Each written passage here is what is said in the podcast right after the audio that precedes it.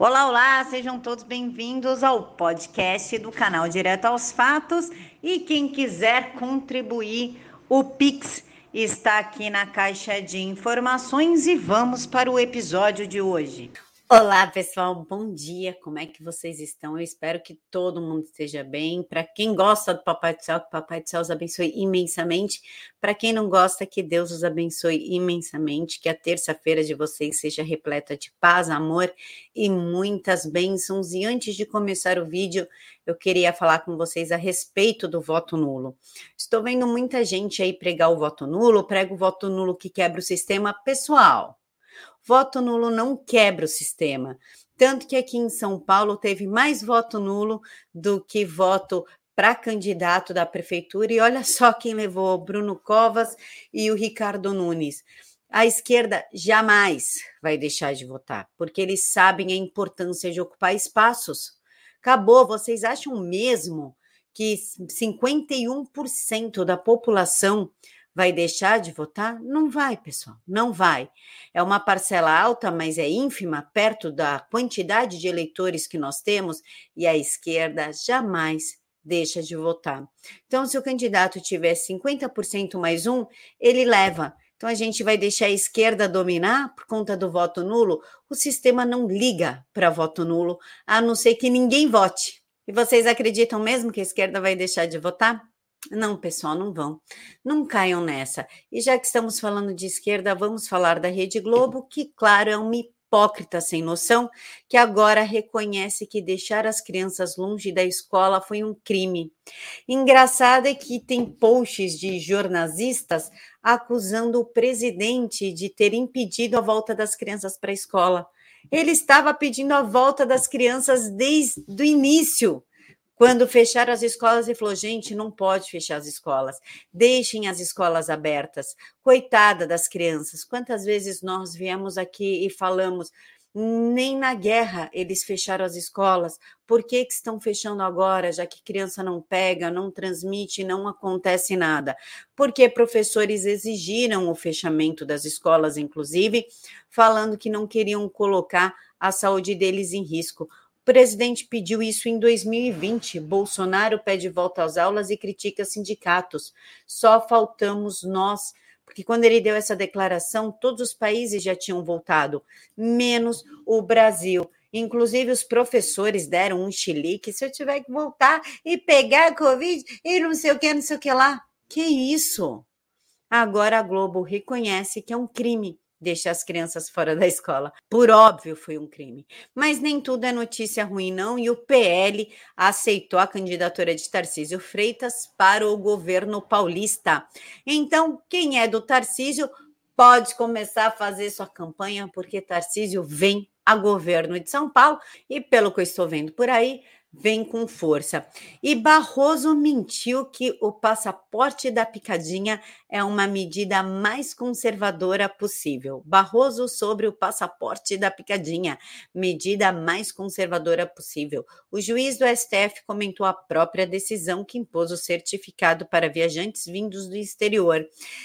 Barroso, eu sei que você foi inspirado em Marx, um dos, você é um dos fundadores do PT, inclusive, né? Quando você estava na faculdade, todo pimpão ali novinho. Mas deixa eu te falar, medida conservadora é quando você permite o outro direito de escolha. Você não se mete na vida do outro. Cada um cuida da sua vida, porque cada um sabe o que faz da sua vida. Medida conservadora é liberdade, é liberdade pessoal, é ter os seus direitos individuais garantidos e liberdade econômica. Você é um cara tão inteligente e devia estudar um pouquinho mais sobre conservadorismo. E eu tenho aqui uma notícia muito engraçada e um pouquinho curiosa. Quem não lembra no final de 2020, uma festa em Wuhan, lotada de gente, sem máscara, nós ficamos um pouquinho revoltados porque nós não podíamos nem ver as nossas famílias no Natal, mas o pessoal de Wuhan estava uhul, tipo numa mega rave que a China fez, Pois é, e olha que curioso: cientista chinês defende o uso de máscaras por mais dois ou três anos. Zieg Zhang é diretor médico da farmacêutica a Sinovac, que faz a Coronavac. E está no Brasil há três meses, trabalhando aonde? No Instituto Butantan, no Instituto do João Dória, no Instituto que produz a Coronavac, que pegou a vacina mais cara, que deu problema com os insumos, que vazou aquele vídeo do, de um documentário que a Globo estava fazendo, que ele fala: Eu vou pegar esse chinês pelo pescoço. Então, ele quer que nós usemos máscaras por mais dois ou três anos. Vamos fingir que não tem dedinho de João Dória nessa declaração dele, mas fiquem tranquilos, porque parece que o carnaval e suas licitações estão garantidas. E contrariando o voto popular, a Times, claro, ela que é de esquerda, colocaram Elon, Musk na capa. O presidente Jair Bolsonaro havia sido eleito como personalidade do ano com 9 milhões de votos na pesquisa. E agora eu vou deixar um questionamento para vocês e gostaria que vocês me respondessem. A Times escolheu Elon Musk porque ela, porque ela quis, tipo, eu quero, a revista é minha, é privada e eu escolho quem eu quiser e dane-se o voto popular? Ou foi uma pressão dos jornalistas brasileiros para não colocar o presidente na capa e isso não ser usado em campanha eleitoral? Contem aqui para mim nos comentários o que vocês acham. E nós temos mais um absurdo do dia, que é a PGR defendendo a continuidade da prisão de Roberto Jefferson. Entenda uma coisa: você não precisa gostar do Roberto Jefferson, eu também não gosto, não acredito e não confio. A questão não é essa. A questão é que deixar um homem preso, ainda mais da idade dele, os problemas de saúde, por falar, é preso político, é censura, abriu precedentes.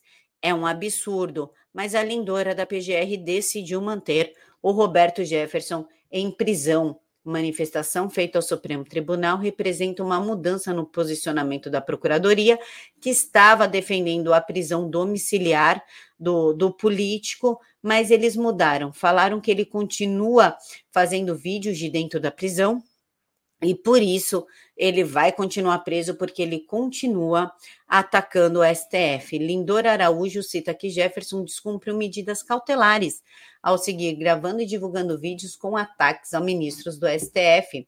Aspas para ela. É de observar, portanto, que os pressupostos para o decreto prisional continuam atuais, em razão do comportamento desrespeitoso e, por vezes, hostil que o investigado manteve durante todo o período da custódia preventiva.